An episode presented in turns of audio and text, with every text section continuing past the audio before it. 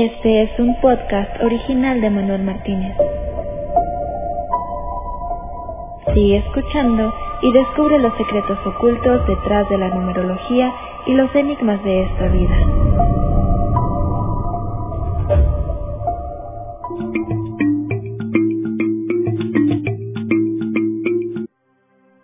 Manuel Martínez, ¿cómo estás? Bien, Jesús, ¿tú?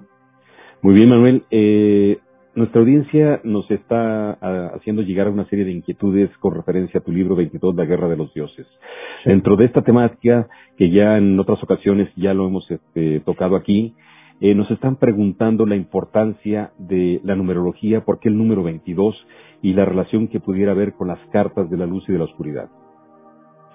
Bueno, mira, eh, sí, lo hemos tocado algunas veces, pero yo no sé si hemos ido en profundidad eh, en el libro, lo que son las diferentes partes del libro, como he visto en algunos correos, pues que nos están preguntando, ¿no? Entonces hoy vamos a tratar de explicar lo que es el libro, lo que es la numerología, lo que son las cartas del tarot dentro del libro, si te parece, ¿no? El libro, ¿por qué 22? El libro parte de la premisa de que el protagonista de mi historia, el doctor Camote, cuando muere, tiene dos opciones. Como en mi libro se dice que todo el mundo tiene dos opciones. O ir a la luz o ir a la oscuridad. ¿Cuáles son las ventajas y cuáles son los inconvenientes de ir a la luz o ir a la oscuridad? A lo largo del libro lo vamos a ir descubriendo. Si eres una persona de luz o eres una persona de oscuridad. Entonces, el doctor Camote, pues él decide ir a la luz porque él cree que siempre ha sido una persona de luz. ¿Cuál es la principal diferencia entre la luz y la oscuridad? Pues todos sabemos que para que haya luz tiene que haber oscuridad. Porque si todo fuera luz, ¿qué sentido tendrían las cosas que hacemos y lo que es la vida? Esta vida nuestra sabemos que es parte de luz y parte de oscuridad, pero para toda la humanidad. La humanidad siempre piensa pues que estamos en épocas de oscuridad, aunque estemos viviendo épocas de luz. Entonces, mi libro trata de explicar a través de una novela eh, esas posibilidades. ¿Cuáles son, eh, por las preguntas que nos hacen, las mayores diferencias entre ir a la luz o ir a la oscuridad. Como te digo, el doctor Camote al morir va a la luz. También podía haber escogido ir a la oscuridad. ¿Qué nos pasa a nosotros, a los sapiens, a los seres humanos, al morir, si vamos a la luz o a la, oscuridad? Una cosa que mi libro deja claro, que es que una vez que tú escoges la oscuridad, nunca vuelves a la luz. Eso está muy claro.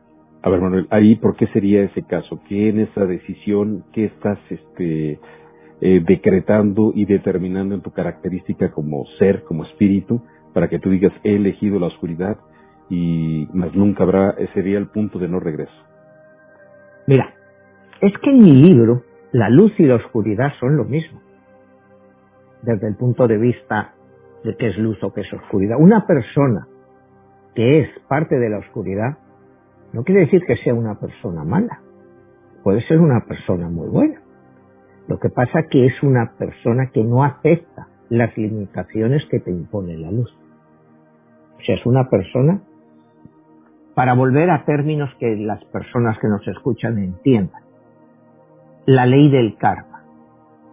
Hay quien cree en el karma y quien no cree en el karma. El karma es, bueno, pues lo que va bien tú tienes que pagar si has hecho actos malos, pues eventualmente te van a volver en la vida y vas a pagar por ello. Eso lo cree pues una persona que está dentro de la luz. Una persona que elige la oscuridad no tiene karma, rechaza el karma. El karma no le aplica. Según las teorías de mi libro, el karma ya no le aplica a esa persona. O sea, esa persona viene mucho más libre para hacer lo que crea conveniente que hacer. Puede estar bien a ojos suyos, puede estar mal a ojos de otro, pero necesariamente no es malo. Las personas de luz están mucho más influenciadas por ciertos comportamientos, cierta ética, una persona de oscuridad puede respetar esos comportamientos y esa ética, pero no tiene por qué aceptar. Entonces nos vamos a encontrar que, volviendo a uno de nuestros temas favoritos, los políticos, raramente tú te vas a encontrar un político de luz. Todos son de oscuridad, todos vienen de la oscuridad.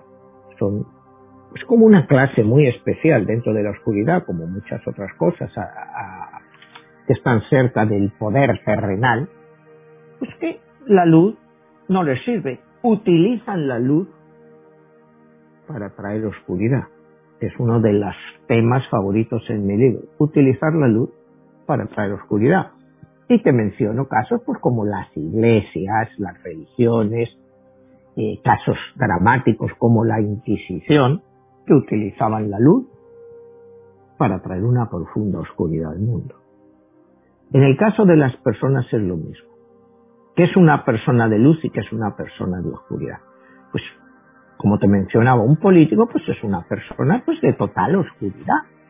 El fin para él justifica los medios y eso pues lo ves en toda clase de políticos, no tiene que ser un político un dictador, sino uno de los llamados demócratas, pues hacen lo mismo. Utilizan lo que les da la gana, pues para conseguir los resultados.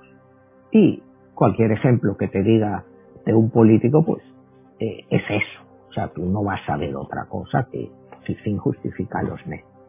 Entonces, a esas personas las considero yo de oscuridad. Cuidado. Eso no te quiere decir que esa persona no sea ultra religiosa aún siendo de oscuridad. Porque tú puedes utilizar las propias religiones tanto para la luz como para la oscuridad. Es más, a lo largo de la historia, las religiones pues se han utilizado mucho más para la oscuridad que para la luz. Como te decía, utilizar la luz para traer oscuridad al mundo.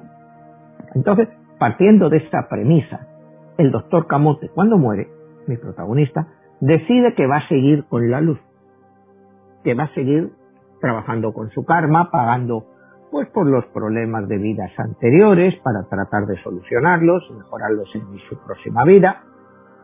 Y otra vez aquí andamos en un punto pues que hay gente que cree y no cree en la reencarnación, no cree o cree en vidas pasadas. Eso cada una persona es libre de creer. Yo solo te explico en mi novela. En mi novela sí parte del hecho de que existe reencarnación y el número 22, como veremos más adelante, pues es el número de dioses que dan origen a la creación.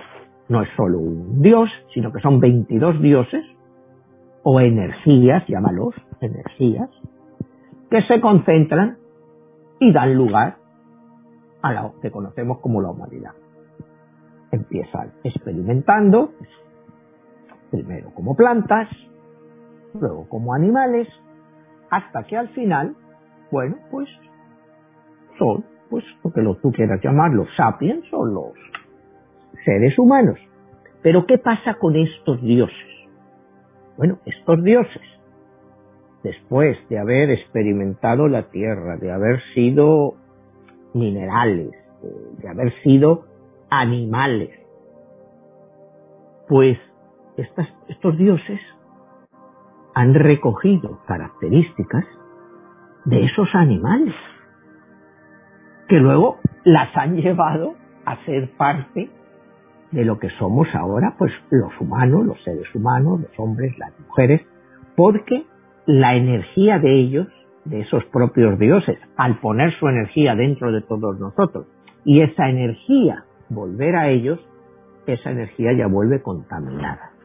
Y vuelve contaminada, pues con todas las características, tanto positivas como negativas, de, los seres que habitan esta tierra. Entonces, es una frase muy común decir, te comportas como un animal. Pero bueno, claro, si hemos sido animales, por eso nos comportamos como animales, porque esas características han quedado enraizadas dentro de nosotros. Es una de las premisas de mi libro. Es que esa energía quedado ya contaminada, tanto para bien como para mal. Sí. Pero Manuel, ahí en esta parte donde estás expresando de que eh, estos, estos dioses, estas energías vienen aquí a este plano y nosotros somos como parte complementaria de lo que es su experiencia de aprendizaje a nivel de vivencia energética. ¿Es a lo que te refieres? Sí, claro. Ellos se dividen.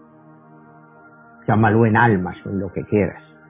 Y eso entra dentro de nuestros cuerpos, tanto animales como posteriormente eh, de personas.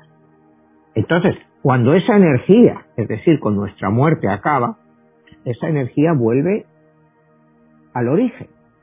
Pero esa energía ya vuelve contaminada. Vuelve contaminada por las propias experiencias que hemos tenido. Esa energía ya no es, pudiéramos decir, una energía limpia.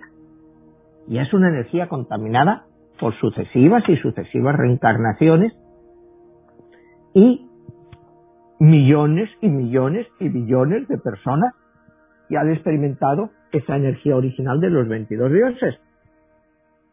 Y aquí parto de, la cábala judía, cuando en la cábala judía te dicen que Dios, ellos claro, creen en un solo Dios, crea el mundo y para ello crea originalmente 600.000 almas. Ellos creen que pues Dios sigue creando almas. Mi teoría es diferente. Yo creo que esas almas es la teoría que explico en mi libro, se divide. Primero, en 10. O sea, de cada alma original,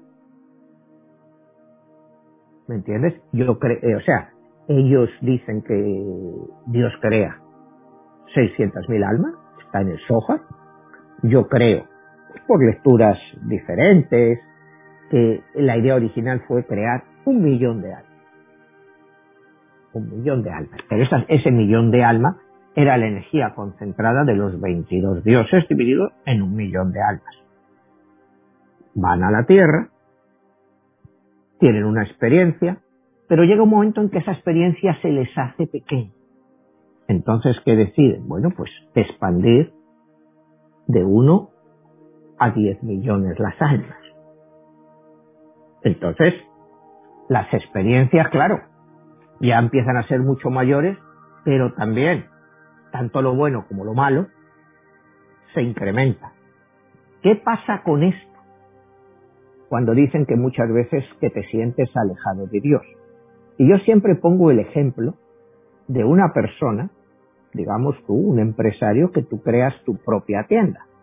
Ponte un, una tienda de hamburguesas McDonald's, tú tienes una tienda. Y una tienda pues te parece que es muy poco porque ya dominas todo. Entonces expandes la tienda de una a 10. Tienes suficiente capacidad para llevar tu tienda de una a 10. Pues en las almas es lo mismo. Pero ¿qué pasa? ¿Cuál es el control con una tienda? Posiblemente tú tenías el control absoluto sobre esa tienda y sabías todo lo que pasaba. Cuando tienes 10 tiendas, tú tienes que dividir tu atención no solo en esta tienda, sino en las 10 tiendas que quieres. Con lo cual, empiezas a perder el control. Y eso es lo que yo digo que les pasa a los dioses. Por cada alma original, primero crean 10. Después esas 10, a su vez, crean otras 10. Con lo cual, ya tenemos 100 tiendas. 100 almas. Esas 100 almas, a su vez, quieren crecer más y lo multiplican por 10, por lo cual ya tienen mil tiendas. Siguen creciendo. Pasan a 10.000 tiendas. Quieren seguir creciendo. Pasan a 100.000. Y finalmente, bueno, pues ya con 100.000 tiendas, ¿cuál es el control que ese alma original tiene sobre esas 100.000 almas o 100.000 tiendas? El poder se ha diluido. Porque ya ha perdido el control y las tiendas, las almas, se han expandido a su medida. Entonces mi teoría, que desarrollo del libro es pues, que la humanidad puede llegar a un máximo de 10.000 millones de habitantes, que son el millón de almas, cuando llegan a 100.000 cada una, y ya no pueden crecer más porque ya no dan más de sí. sí. Ahí habría, esa donde hay la relación que, ¿qué relación pudiera haber en estas cifras que nos estás dando y la numerología y por qué la utilizas la numerología en tu libro y empezando el número 22. Bueno, el 22 empiezo con 22 por el hecho de que creo que originariamente hay 22 dioses, de los cuales doy el nombre, que son los que se juntan las energías de todos ellos para generar todas estas almas, este millón de almas original. A partir de ahí empiezan las divisiones entre los propios dioses. Y más adelante es cuando viene la famosa rebelión de los dioses. Es decir, que hay una parte de los dioses que se revela contra el origen de estas almas y cómo se está educando a estas almas. Es lo que en la Biblia se conoce como la rebelión de Lucifer. La Biblia lo expresa como la rebelión de Lucifer, que Lucifer, pues Lucifer significa el, eh, el ángel más luminoso, el ángel de la luz, se revela técnicamente en la Biblia, pues contra el Creador. En mi libro, La rebelión de Lucifer es una rebelión intelectual. Es decir, primero hay siete dioses de esos 22 que van contra el todo original que habían formado. ¿Por qué? Porque se consideran pues que se les da a los seres humanos, la gente que está habitando esas almas, una serie de características. Los dioses les dan una serie de características, 11 positivas y 11 negativas. Y la idea original del experimento es ver si estos seres que se han creado son más dados a la luz o a la oscuridad. Entonces, la rebelión de estos siete dioses es contra el control de las armas sino que hay que dejar el libre albedrío que decida si lo que se ha creado es más proclive a la luz o a la oscuridad. Al principio, bueno, pues las almas, como te digo, ya pierden el control. O sea, si tú tienes uno y te has convertido en cien mil, ese alma uno sería tu Dios. Ya está alejado de ti con cien mil tú ya no tienes acceso que tenías en el inicio cuando era solo uno. Y cuando va a 10, aún así puedes seguir teniendo un cierto control sobre la evolución. Cuando llegas a 100, cada vez menos es el control de ese uno. Cuando llegas a 1000, todavía mucho menos. Cuando llegas a 10.000, pues muchísimo menos. Y esas 10.000 almas, por un millón, pues son los que acaban dando los 10.000 millones de personas que pueden convivir en la Tierra, que no creo que la población pase nunca de eso. De 10.000 millones, estamos llegando a los 8.000 millones. Esas almas van y vienen. Pero a través de esta rebelión se crean como dos lugares. El lugar del aprendizaje, digamos que es el lugar de la luz, lo que nosotros llamaríamos, pues en términos cristianos, pues o el cielo o el purgatorio donde conviven y van aprendiendo antes de volver otra vez a la tierra. Y tienes el lugar, el scanning place, que lo digo, es un lugar de la exploración, lugar de la exploración, donde esas almas van también a aprender y a explorar, pero que dejan de lado principios morales, sino que son puramente lo que ellos son entonces, cuando estas almas vuelven a la tierra y se enfrentan, pues cada una va a escoger sus posiciones prevalentes. Un alma de oscuridad va a buscar normalmente el poder. Un alma de la luz, como tiene todavía creencias en el karma o que los actos buenos implican que tiene que responder al final ante un creador o algo que hecho, le van a ser de una categoría diferente. Aquí la diferencia está entre luz y oscuridad, en que la gente de la luz tiene que dar explicaciones al final de su vida de lo que ha hecho, de lo que ha conseguido, si la misión a la que venía la ha hecho y la ha conseguido y qué es lo que ha utilizado para hacerlo. En la oscuridad no hay que dar explicaciones de nada. Tu éxito o tu fracaso se mide por lo que has obtenido en esta vida. Si tú eres un ser de la oscuridad y eres un pordiosero en esta vida, pues en la oscuridad te van a seguir tratando como un pordiosero, porque van a notar que ese alma ya no da más de sí.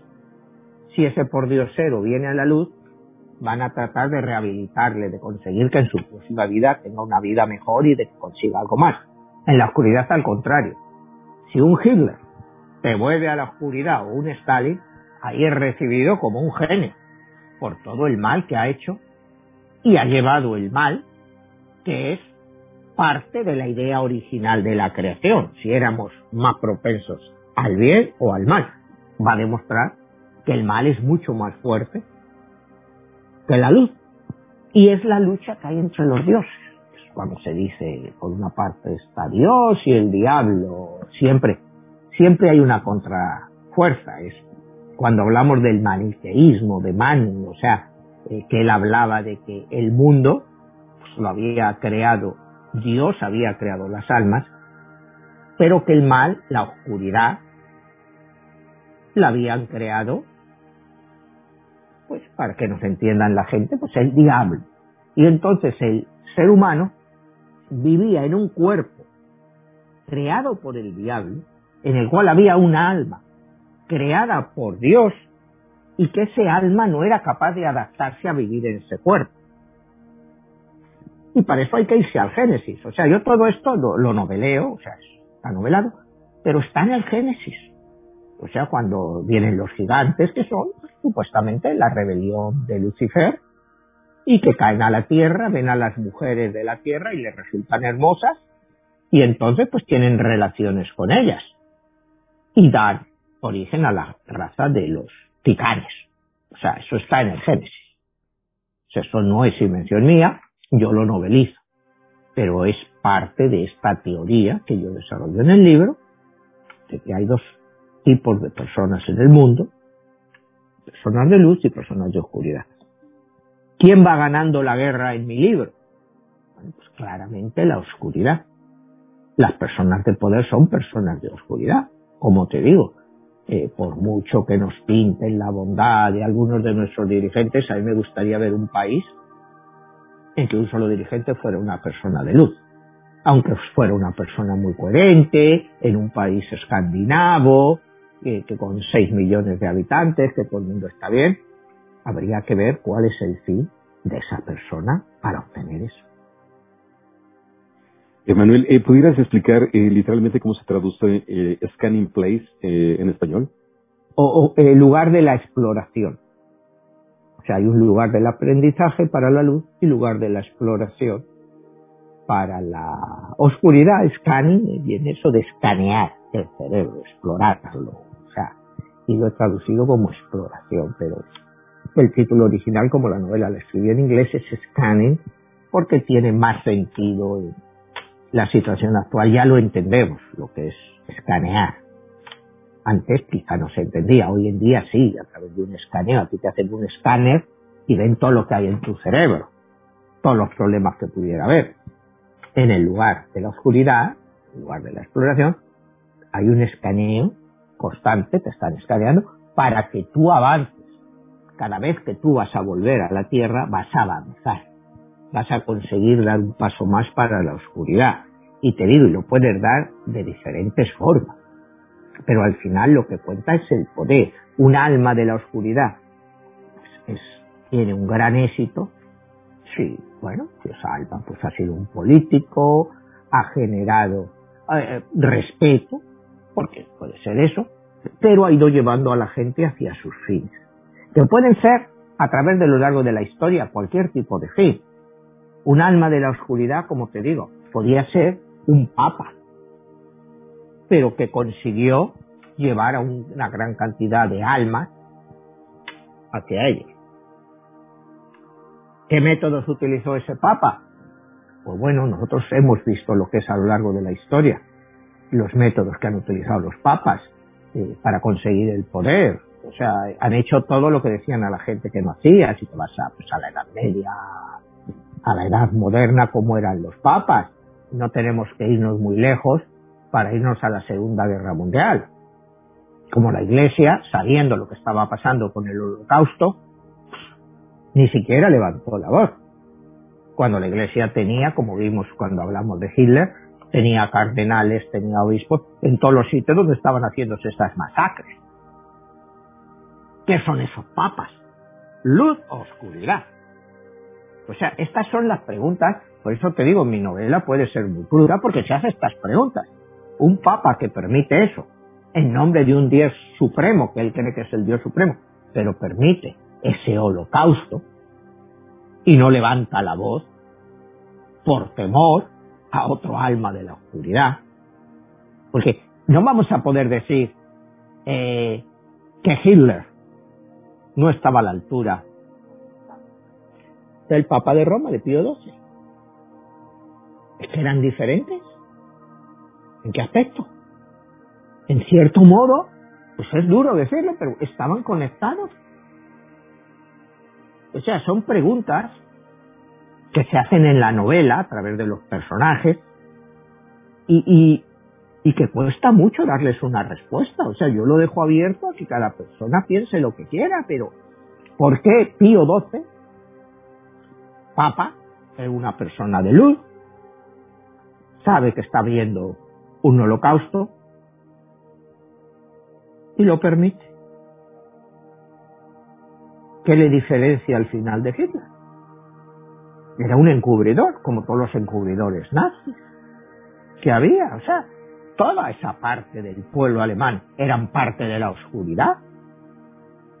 No puedes decir que eran gente de luz. O sea, aunque nos tratemos de convencer, mi novela va a eso, en que todos somos culpables,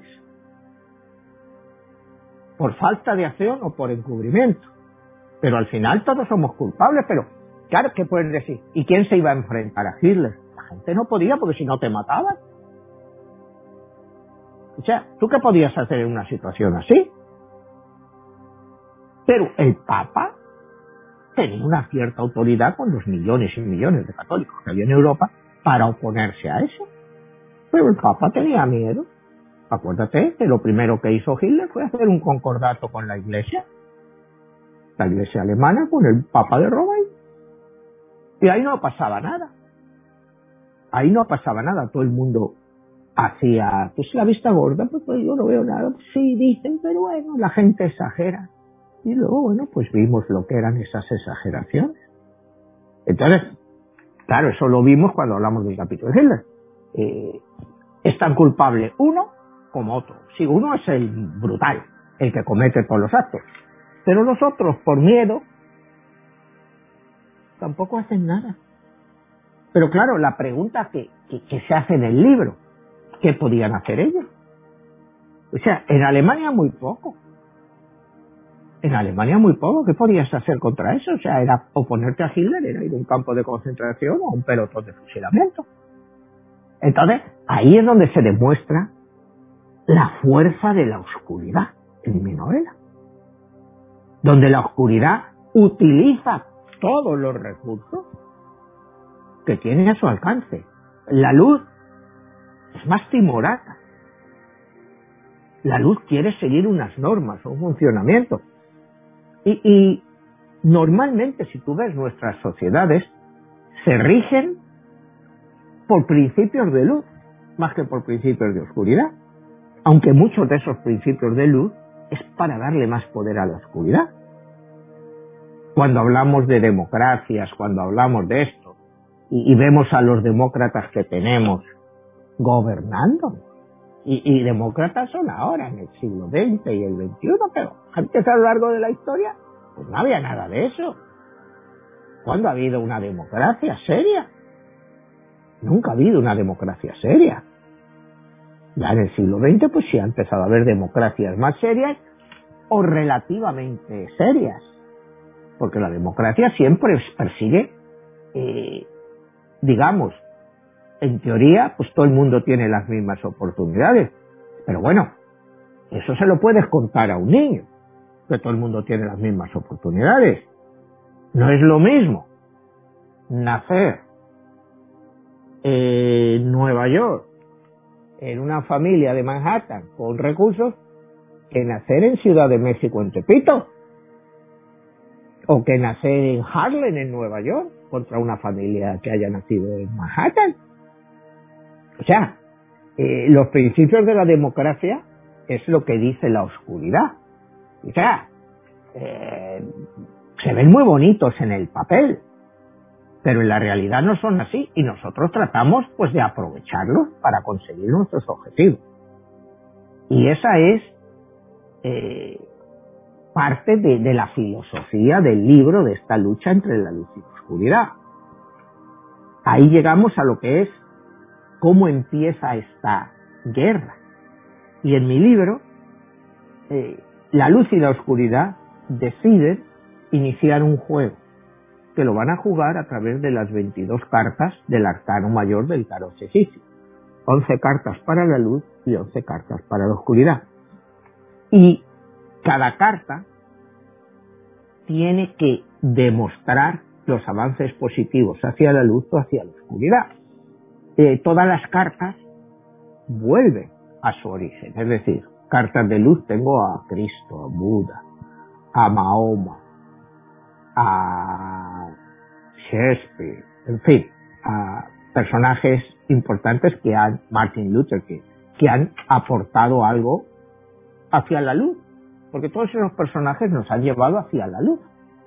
Y la oscuridad, ¿quién tengo? Bueno, pues tengo a Hitler, tengo a Stalin, tengo a Mao Zedong, en fin, tengo a Napoleón, eh, tengo a Cleopatra. Eh, ¿Cuál es el aporte de eso? Bueno, pues el aporte es hacia una humanidad mucho más oscura. ¿Qué cartas han ganado?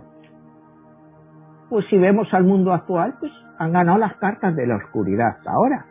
Si bien Hitler fue derrotado y vino una democracia y el mundo, bueno, llegó Stalin, eh, bueno, pues Stalin, la Unión Soviética cayó, pero bueno, ahí está Putin. En fin, ¿y qué es lo que ha cambiado? ¿Qué es lo que ha cambiado en el mundo si lo vemos? Eh, China, este, una de las cartas es como vimos en un capítulo la de Mao Zedong. China ha evolucionado, ha evolucionado mucho y ha evolucionado con oscuridad. Y mira la potencia económica que hay, porque ahora mismo pues si tú hablas a cualquier persona, te, le vas a preguntar, ¿China qué es luz o oscuridad? Yo estoy seguro, la mayoría de la gente te va a decir que es oscuridad. Oscuridad para 1.450 millones de personas que tienen la segunda economía del mundo y muy pronto la primera. Y han llegado pues a través de la oscuridad. Europa occidental, ¿qué es luz o oscuridad? Pues a través de toda la historia Europa ha sido pura oscuridad solo recientemente, después de la Segunda Guerra Mundial, podemos decir que tratan de ver la luz, pero ya están contaminados por la oscuridad. Estas son las características del libro. Que si tú ya has sido contaminado por la oscuridad, querer ser luz, es muy difícil. Es muy difícil. Entonces, un continente como el europeo, que está acostumbrado a guerras religiosas, a masacres, a holocaustos, ¿qué les ha quedado? Ahora son todos gente de luz. O sea, e, es que es una crítica a estos sapiens que, que, nos creemos que somos algo. Cuando a través de nuestra historia, desde que, como decíamos la semana pasada en el libro de Harari, no hemos hecho más que destruir y sin embargo nos creemos seres de luz. Mi novela, la filosofía que va detrás de ella, es contra todo eso. Y queda muy poco de esa luz porque ha sido contaminada por la oscuridad. Y entonces, esa oscuridad es la que hoy en día nos envuelve. No deja de envolvernos. Y, por eso vemos, pues, las situaciones sociales que hay, el racismo, el machismo, en fin, eh, son cosas que han estado íntimamente ligadas a este sapiens que ha ido evolucionando a este sapiens, a esta creación de, los dioses que, que, han evolucionado, porque te digo, los propios dioses lo evolucionaron, no nos hicieron unas imágenes y semejanzas al principio, nos crearon, como te digo, y experimentaron siendo piedras, siendo animales, eh, siendo los monitos estos que nos hemos bajado del árbol y hemos sido el ser más depredador que ha existido. ¿En qué hemos cambiado? Bueno, en que ahora pues hacemos las mismas cosas, pero quizá de una forma diferente. Se esconden más. En el siglo XV, como te digo, la Inquisición, bueno, mataba al que le daba la gana, al que se oponía o al que quería quitarle el dinero. Porque acuérdate que no hay que ser un genio para entender que la Inquisición, tanto la Inquisición de la Iglesia Católica, que empieza en el siglo XIII, como la española, que empieza en el XV, pues es lo que hoy en día sería una policía política, como pudo ser la KGB, como pudo ser la Stasi, eh, la policía política de Pinochet. Todas son policías políticas. Esa era la Inquisición, la, la policía política de la corona.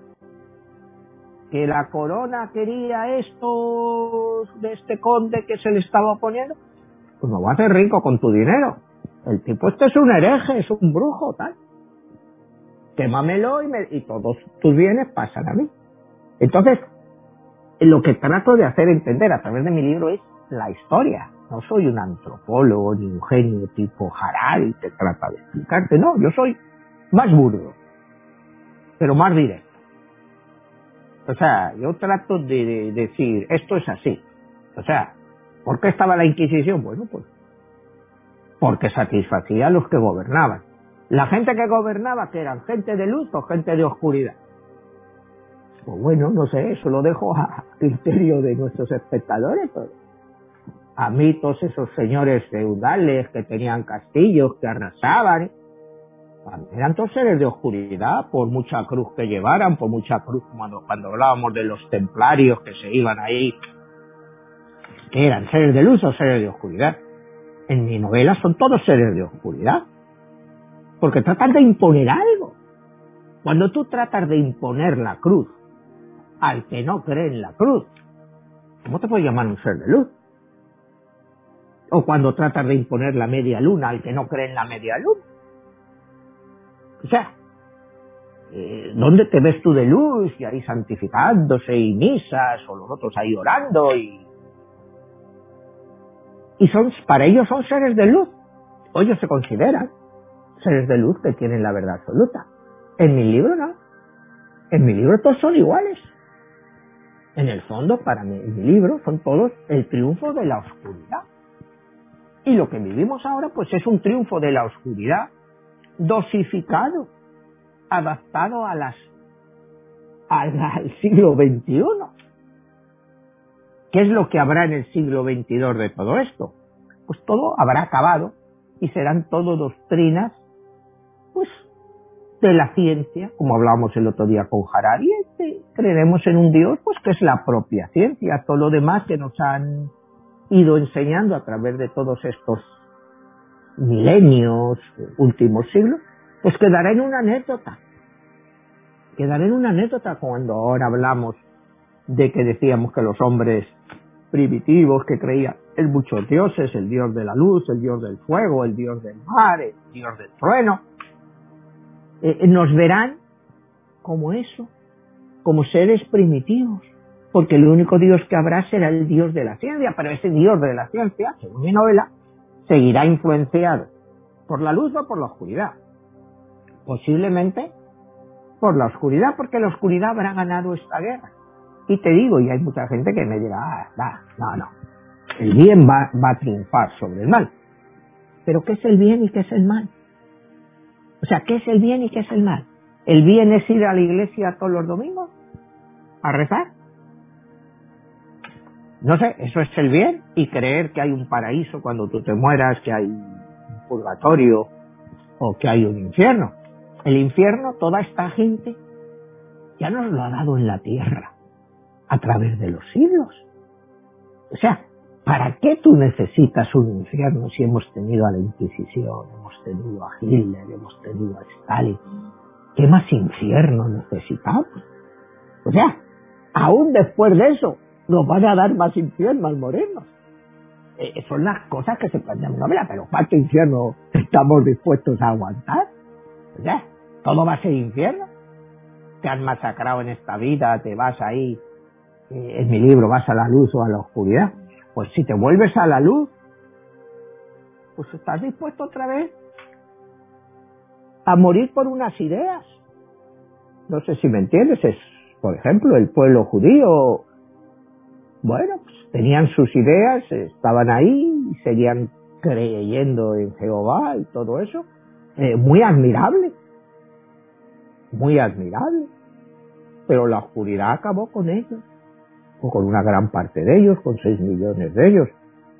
Entonces, esas son parte de, de, todo lo que es mi novela a través de los diferentes personajes que van discutiendo, ¿no? Y, y, van viendo hacia dónde va la humanidad, si hacia la luz a la oscuridad, y todo basado, cuidado, en hechos históricos, porque me baso en la historia. Cuando yo voy a unos personajes, cuando yo me voy, digamos, a la época de Cleopatra, aquí ya hemos hablado de Cleopatra en este programa, lo que fue la época de Cleopatra, la historia, cómo avanzó el imperio, cómo eh, eh, precisamente Cleopatra fue la causa del origen del imperio romano. Cuando en la batalla, o sea, cuando en el año 28 antes de Cristo, bueno, pues eh, las tropas de Octavio Augusto derrotan a las tropas de Cleopatra y Marco Antonio en la batalla de Actium y Octavio Augusto pues se convierte en el primer emperador romano. Antes había una república y de ahí pasan al imperio. ¿Ya? Y eso es pues, por una mujer. O sea que son cosas muy curiosas, pero que te cambian la historia. Y fue una mujer, esa mujer que era de luz o de oscuridad. Obviamente de oscuridad. Y así vamos por toda la historia, que te digo, Harari va pues en otro plan, yo utilizo un plan, como te digo, más burdo, más... No sé, eh, yo soy un escritor quizá más rudo, no soy tan educado como él para expresar lo que es la humanidad. Para mí la humanidad, pues me parece eso, que ha sido siempre una lucha, una lucha, eh, pero por el poder, solo por el poder y al final el poder en todas partes ha implementado sus ideas, sean buenas o sean malas. Porque sí, mira lo que ha costado a la gente avanzar a través de la historia. Y, pero no han avanzado en muchos casos porque la gente en el poder considerara que era necesario, que la gente se lo merecía. No, era necesario. Es el lema de la oscuridad cambiar ciertas cosas para que todo siga igual. Y si tú miras a través de la historia quienes han tenido el poder, pues siempre han sido los mismos. Por siglos, pues eran los reyes, los condes, los nobles, toda esta gente, y el poder pasaba de padres a hijos. El campesino, pues, como decíamos el otro día en el capítulo de Harari, cuando explican la felicidad de un campesino, bueno, campesino se conformaba con tener su tierra y poder comer. Las otras personas querían tener el poder. Entonces, siempre ha habido una población tan grande de sapios, de humanos en la tierra, siempre va a tener que haber gente que mande. ¿Cómo manda esa gente? Bueno, pues manda normalmente con la fuerza, porque tú puedes tener una democracia, pero detrás de la democracia están los poderes que dicen de la democracia, el poder judicial, el poder parlamentario. Bueno, eh, pues eso se lo venden a gente que quiere creerlo. Porque en realidad, quien manda, pues es un cierto grupo de personas que están dentro de mi libro, como hemos hablado otras veces, un grupo secreto que se llama Scam, que es el que manda en todo el orden mundial actual, que se ha ido formando a través del tiempo y están ahí. Y es un orden que, bueno, pues tiene el control de todo y de todo lo que va a pasar. Que ahora mismo vemos que aquí Rusia quiere Ucrania, que por una parte te están diciendo que no, que cuál, que esto, que sí. ¿A quién le interesa una guerra por Ucrania? O sea, si, tú te pones a enfrentar y digamos, la gente es pensante, dijera, ¿a quién le interesa una guerra por Ucrania? Ni a Ucrania. O sea, si, si entraran en guerra por Ucrania, Ucrania iba a ser destrozada al máximo. ¿Para qué le fuerzan a Ucrania a ir a esa guerra? ¿Y a Ucrania quién está forzando a esa guerra? Pues los dirigentes ucranianos, que estaban coqueteando con la OTAN, que si quieren meterse en la OTAN, que si somos libres de escoger. Pero libres de escoger qué? Aquí nadie es libre de escoger nada. Tú perteneces a un bloque. Y lo que Rusia no te puede permitir, y tú lo sabes, dirigentes ucranianos, es que tú le llenes Ucrania de armas, de misiles, en la frontera con Rusia. ¿Sabes que eso nunca te lo van a permitir? Entonces, ¿para qué juegas con eso? ¿Para qué metes a ideas a, estos sapiens? Porque si todos los sapiens le dicen, no, es que la OTAN no va a ir muy bien, y entonces el sapien ucraniano va a decir, sí, sí, sí, la OTAN es mejor porque nos defiende contra Rusia, pero ¿quién te va a defender contra Rusia? El día que Rusia se meta contigo, te van a destrozar y te van a dejar ahí solo.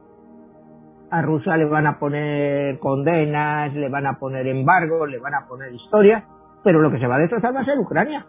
¿Cómo pueden ser tan brutos esos dirigentes? O sea, y te lo digo, o sea, y es parte de, hablo de casos así en mi libro. ¿Cómo pueden ser tan brutos? Eh, tan brutos. De ni siquiera pensar en eso. ¿Quién se va a beneficiar de eso? Desde luego la población ucraniana, ¿no? Ucraniana, pues, en términos claros, están fastidiados por ser vecinos de Rusia. Están fastidiados, saben que están limitados a lo que pueden hacer. Como Finlandia. Y Finlandia pues, fue capaz de manejarse cuando estaba la Unión Soviética, cuando estaba todo. Esos son mucho más inteligentes. Esos saben que con Rusia no van a jugar, o con la antigua Unión Soviética. Y mira, ahí se han mantenido. Y sin embargo, estos ucranianos, pues bueno, y entonces como les dijeron el otro día, pero bueno, no os acordáis cuando se invadieron los alemanes, lo que os pasó. ¿Y quién os sacó de eso? Pues fue la Unión Soviética que os liberó. ¿Qué queréis ahora? ¿Volver la tortilla? Entonces te digo, son cosas que yo leo, veo, digo, pero esta gente en Ucrania, eh, eh, la conmoción que hay hoy en día con Ucrania, pero ¿qué quiere hacer Ucrania? Es que somos libres de escoger, pero ¿qué vas a ser libre de escoger? Mira Cuba cuando le pusieron los misiles rusos.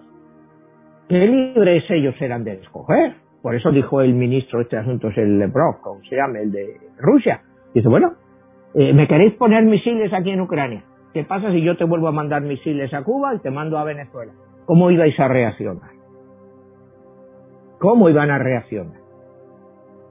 No sé si me entiendes. Entonces, nos están metiendo al mundo toda esta gente y dirán, son gente de luz y los rusos son gente de oscuridad. No, no, todos son gente de oscuridad. Y los propios dirigentes ucranianos que quieren llevar a su país a la destrucción porque se la van a llevar de una forma u otra. Si permiten que los rusos la invadan es porque ellos se lo están buscando. O sea, no provoques a alguien que es mucho más poderoso que tú. ¿Para qué vas a provocar si estabas viviendo bien como vivías? Y volvemos atrás, a siete, ocho años atrás, cuando había un gobierno prorruso en Ucrania y tuvimos esa famosa movida de lo que llamaba la plaza del Maidán, ¿te acuerdas? Hay por cientos de miles de personas que... Bueno, ¿qué pasó? Pues tiraron a un gobierno prosoviético para poner a uno pro-occidental que quiere meterlos en la NATO. ¿Cómo te van a reaccionar los de al O sea, yo creo que es que a la gente hay que decirle la verdad. Ver las consecuencias, pero el gran vendedor de todo esto va a ser Ucrania. Porque aquí fuimos a Afganistán, nos tiramos 20 años, salimos de ahí como pudimos. ¿Y quién se acuerda ya de Afganistán? De la salida ruinosa, de todo esto. ¿Quién se acuerda ya de Afganistán? ¿Qué quieres? ¿Meterte ahora en Ucrania? Pero contra un enemigo de cuidado, porque saben que va a ser una guerra convencional, pues no se puede llegar a armas nucleares, porque mira que si Ucrania te lleva a una destrucción nuclear, ¿dónde están nuestras cabezas pensantes? O sea, pensar que Ucrania te puede llevar a una destrucción nuclear. Eh, ¿Somos estúpidos? Eh, yo, son cosas que te digo que a mí me cuesta entender, cuando lo más fácil sería pues decirle a Ucrania, mira Ucrania, tú de OTAN nada. Tú sigue ahí democráticamente, escoge tu gobierno pro-occidental, pro-ruso, pero ahí. Y deja ya de fastidiar a nadie. Vivir vuestro rollo, vosotros habéis caído de frontera con Rusia, habéis sido parte del imperio soviético, habéis estado sujetos a Rusia por siglos, o sea que no es nuevo. ¿Qué queréis ahora? ¿Desestabilizar toda la zona? todas estas cosas son las que se plantean en el libro entre las conversaciones entre ellos, porque ellos, claro, discuten todo esto, eh, todos estos temas. ¿Qué, qué pasa? ¿Que nos vamos a Afganistán a buscar a Bin Laden? ¿Les vamos a hacer a todos demócratas? Pero bueno, pero eso de la democracia es algo muy liberal. Ellos nunca han sido así. Ellos no creen en eso. ¿Por qué les quieres tú imponer eso? ¿Y quién se lo va a imponer? Pues se lo van a imponer pues una serie de señores del gobierno, de señores pues que están, el gobierno que era más corrupto que se había conocido en la historia de allí, se llevaban todo el dinero que les entraba. Y, y estábamos defendiendo eso, ¿qué defendíamos? Dos trillones de dólares después. O sea, muchas veces, por eso te digo, luz y oscuridad. ¿Qué es toda esta gente? Son pura oscuridad aunque se vengan disfrazados de luz y utilizan la luz para traer oscuridad. Manuel, ya perfilándonos al final del programa, te preguntaría, eh, que es una de las eh, quizá eh, cuestiones que más nos han hecho llegar nuestra audiencia al ver en tu libro el título 22, La Guerra de los Dioses. Esa guerra es una guerra interior, una guerra que se vive en la sociedad, en la política, como bien lo mencionas en tu libro, ¿dónde es eh, que se libra y cuándo se sabe si se gana o se pierde? Pues la guerra se libra en todos los frentes. Se libra en esta tierra, se libra en la otra vida, en el lugar de la exploración y en el lugar del aprendizaje. Es una guerra continua. La guerra nunca ha acabado. Este juego de los dioses es un juego continuo. Y nosotros no somos más que sus peones. Nos mueven nos utiliza. Eh, y nosotros, pues bueno, al final somos los sacrificados, porque los dioses no ponen los muertos. Cuando los musulmanes se enfrentaban a los cristianos, eh, pues Jesús o Cristo o Jehová, y por el otro lado Alá, los que morían eran la gente. Los dioses estaban cuidando sus paraísos y el que moría iba allí. ¿Dónde iba? No lo sé, pregúntales a ellos, ¿no? O sea, ¿dónde iban después de morir? Yo por lo menos en mi libro doy una esperanza.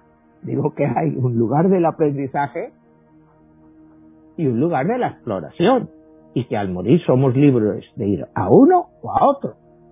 Pero lo que sí he dejado claro en el libro es que el que se va de la luz a la oscuridad, o sea, del lugar del aprendizaje al lugar de la exploración, nunca vuelve. Nunca vuelve. Nunca vuelve porque eh, eh, eh, el fin de la rebelión de los dioses, de la rebelión de Lucifer, de, de la Biblia, es una rebelión por el libre albedrío. Cuidado, porque la gente puede hacer lo que le dé la gana, tanto para bien como para mal, y que esa sociedad sea capaz de enfrentarse a eso. Si aquí te viene gente que están robando, que están asesinando, pues esa sociedad tiene que defenderse contra eso, lógicamente. Pero técnicamente esa persona pues ha sido libre de hacer lo que quisiera. Tú estás ahí para responderle, para protegerte. Eres luz, eres oscuridad. Pues es muchas veces la oscuridad protegiéndose de la propia oscuridad. Porque Hitler contra Stalin eran dos seres oscuros que se enfrentaron uno con otro. Pero claro, aquí tratamos de, decir, bueno, pero eh, eran muy malos. O sea, sí, eran dos seres oscuros, pero luego mira, el general de Gaulle, general de Gaulle, se largó de Francia. y le dejó la patata caliente a Petén. Luego Petén fue condenado por traidor por, por vender Francia. O, como él decía, por proteger lo que pudiera ser de Francia.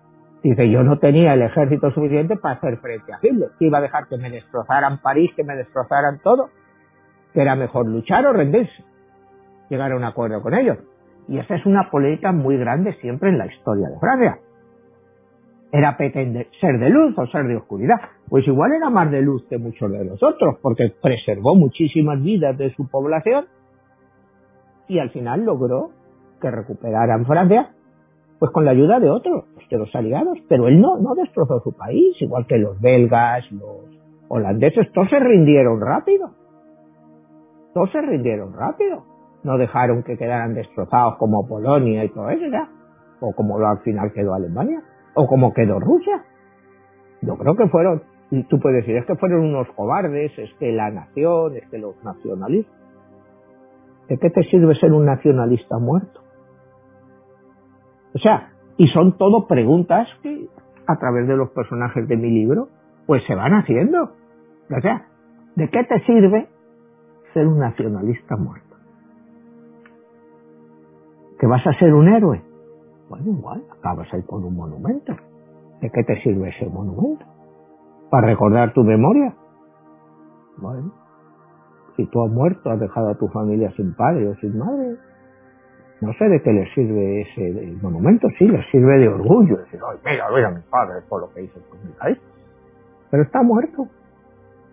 Entonces estas son todas las cuestiones que se van viendo en el libro pues a través de los personajes y de cada historia que vamos viendo. Entonces, lo que yo quiero es que el, que el lector pues entienda que el bien y el mal, la luz y la oscuridad, es algo que se toca el uno con el otro.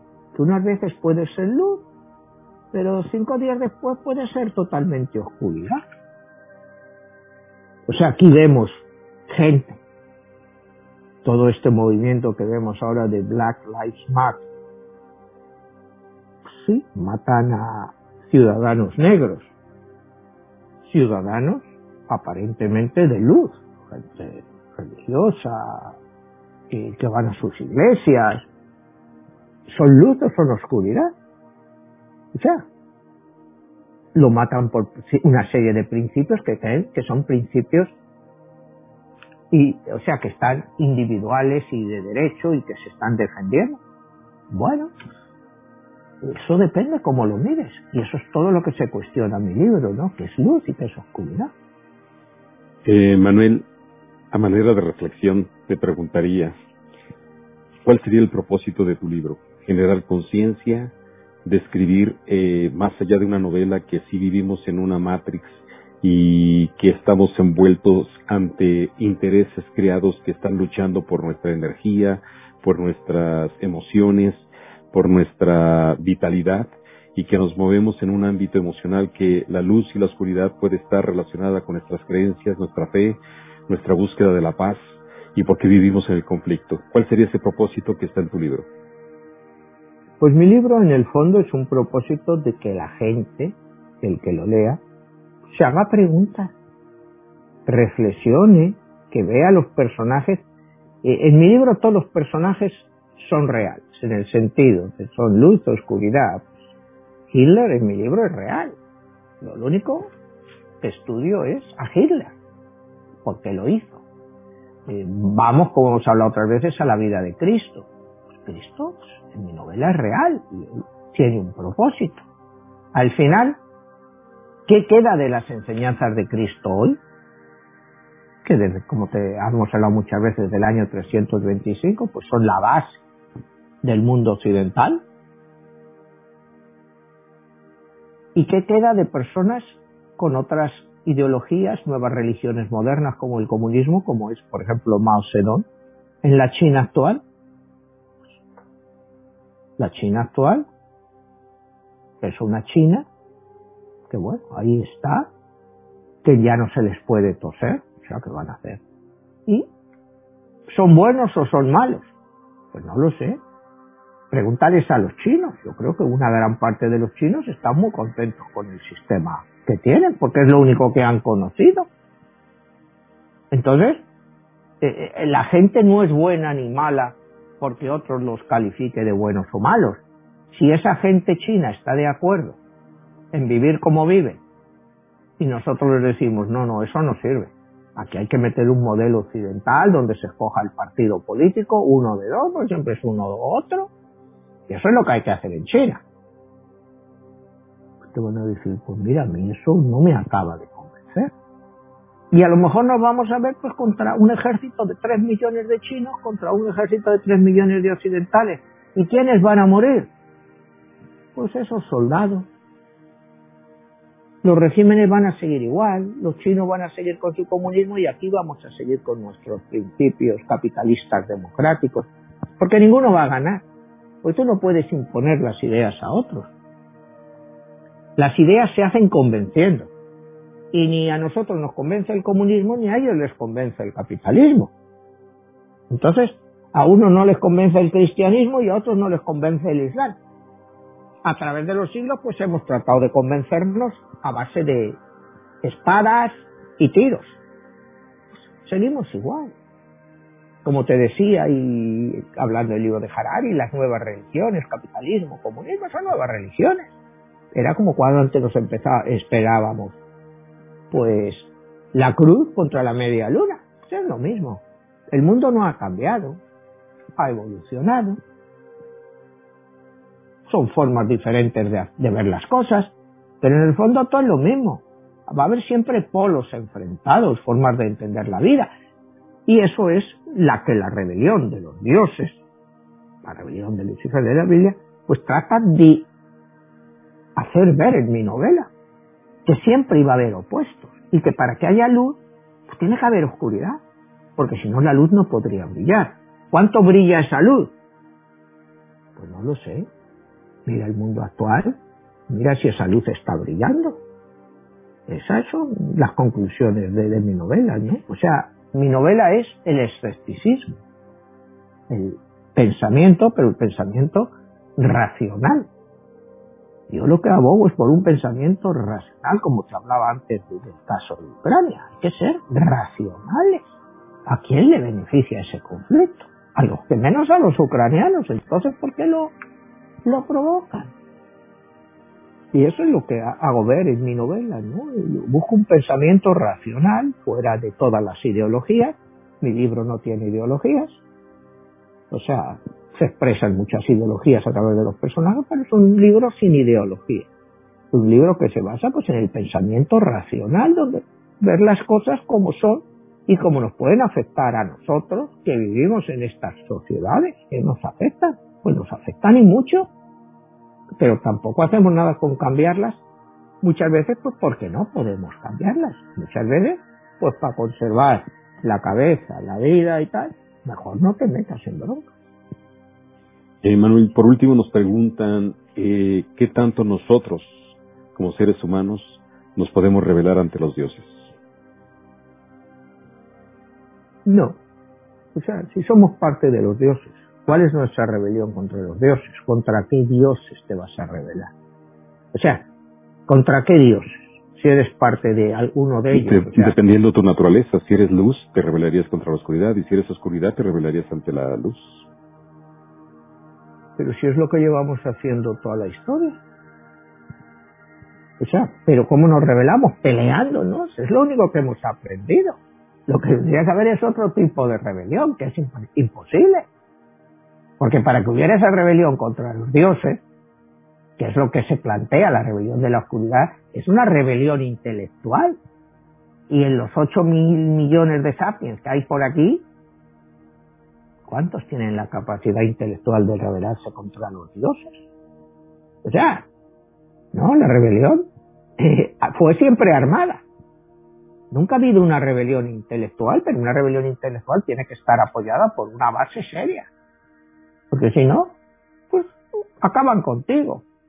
O sea, no es decir, es que yo quiero esto. Bueno, quiero esto, si puedo tenerlo, si es lógico, si yo en Ucrania quiero meterme en la OTAN,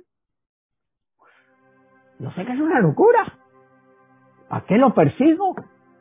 Pero el problema es que los otros les están pinchando para que lo hagan.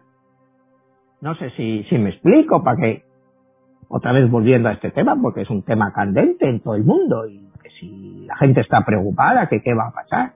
Pues no debería pasar nada si fueran gente medianamente razonable, empezando por los propios ucranianos. Porque para mí los principales protagonistas de este drama son los ucranianos. Y ellos son los que tienen que decir algo. Y tendrían que decirlo ya.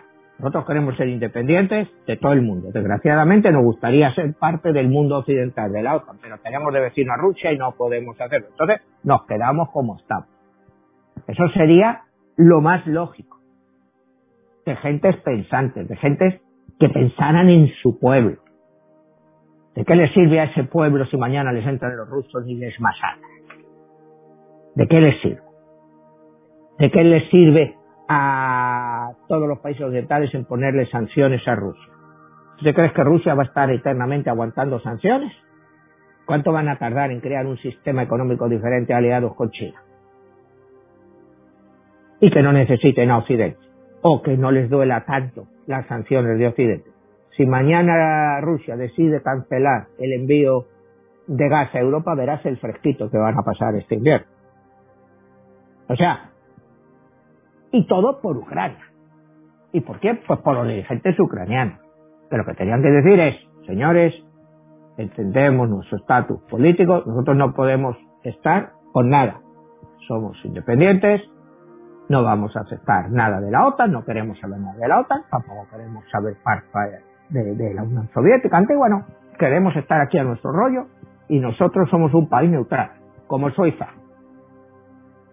Suiza ha sido capaz de sobrevivir guerras mundiales diciendo, no, no, no, no, no, yo no quiero broncas con nadie. Yo estoy aquí, yo no estoy con nadie, yo, yo estoy aquí a mi rollo. Pues Ucrania, ¿por qué no pueden hacer lo mismo? O sea, yo te digo, son cosas que, que a mí me resultan increíbles de entender. Eh, pero los propios gobernantes ucranianos, ¿quién les come la cabeza a toda esta gente? Para que digan que quieren ser parte de la OTAN. O si les invade Rusia. Pues si Rusia les invade, aunque esté la OTAN ahí, lo van a destrozar Ucrania. Mira la cantidad de armamento, creo que han sido 400.000 toneladas de armamento. ¿Pero quién se beneficia de eso? ¿Tú te crees que se lo están regalando? Ese armamento, alguien lo va a tener que pagar. Entonces, ¿qué consiguen con eso? Pues acelerar un pulso innecesario en el mundo. Y como todo, cuando tú entras en una confrontación, empieza siendo dialéctica, pues puede ser una dialéctica al final de las armas por unos incompetentes que te están gobernando. Eso es gente que es luz o oscuridad, pero luz y oscuridad en todas partes. Todos son oscuridad. Porque vamos ya con lo que es la chulería. Pues yo pongo esto, pues yo lo hago porque yo quiero. Y ah, sí, pues ahora voy yo, a ver si quieren más chulo de los dos. Y acaban enfrentados. Y al final, ¿quién paga? Pues la población. Al final son los que pagan la población. Y nada más. Jesús, y esa es mi novela. En esto, ¿no? Es una reflexión para la gente porque cada día vamos más, como hemos hablado otra vez, hacia poderes fuertes, hacia tener eh, democracias más o menos aquí, que sí, que dice, sí, sí, yo elijo a mis representantes, pero ¿quiénes son esos representantes al final? Pues al final vas a seguir pues unos parámetros, pues es a lo que te lleva la historia, ¿no? O sea, sabemos que la democracia, pues para el mundo occidental, pues ha sido el sistema más exitoso que, que se ha conocido en la historia. Porque haya sido exitoso en el mundo occidental, pues no quiere decir que eso sea exitoso para Rusia o para China o para el mundo árabe. O sea, ¿quiénes somos nosotros para imponer nuestro éxito, nuestra cultura? Y esa es la reflexión que te gustaría, me gustaría dejar como final de mi libro, aunque quedan muchos otros capítulos, pues que iremos tocando en nuestros programas. Muy bien, Manuel, eh, ¿dónde podemos conseguir tu libro? Y haces este, mucha mención en referencia que se puede conseguir, aparte de que ese libro impreso, en otras opciones. Pues sí, bueno, lo tienes lo que es lo normal, un ebook, y, y en audio, en Audible, tú lo puedes escuchar en inglés o en español a un precio normal, o sea, porque tú en Audible lo compras por, por un crédito de 13 dólares 99 y puedes escuchar todo el libro, son como 24 horas. O sea, es un libro largo, pero tampoco tan tan largo. Cuando ves el libro eh, normal, pues parece que es muy gordo, pero es porque decidieron hacer la letra más grande, porque como mucha gente cuando está leyendo el libro le gusta subrayar, parar y todo eso, pues hicieron la letra más grande y parece que es un libro mucho más gordo de lo que en realidad es. Es un libro que lo lees en 24 horas, que tampoco es tan, tan, tan largo, ¿no? No, es un libro corto, pero no es un libro tan largo. Muy bien, Manuel, te agradezco muchísimo y nos estamos viendo. Hasta la próxima. Hasta la próxima, Jesús.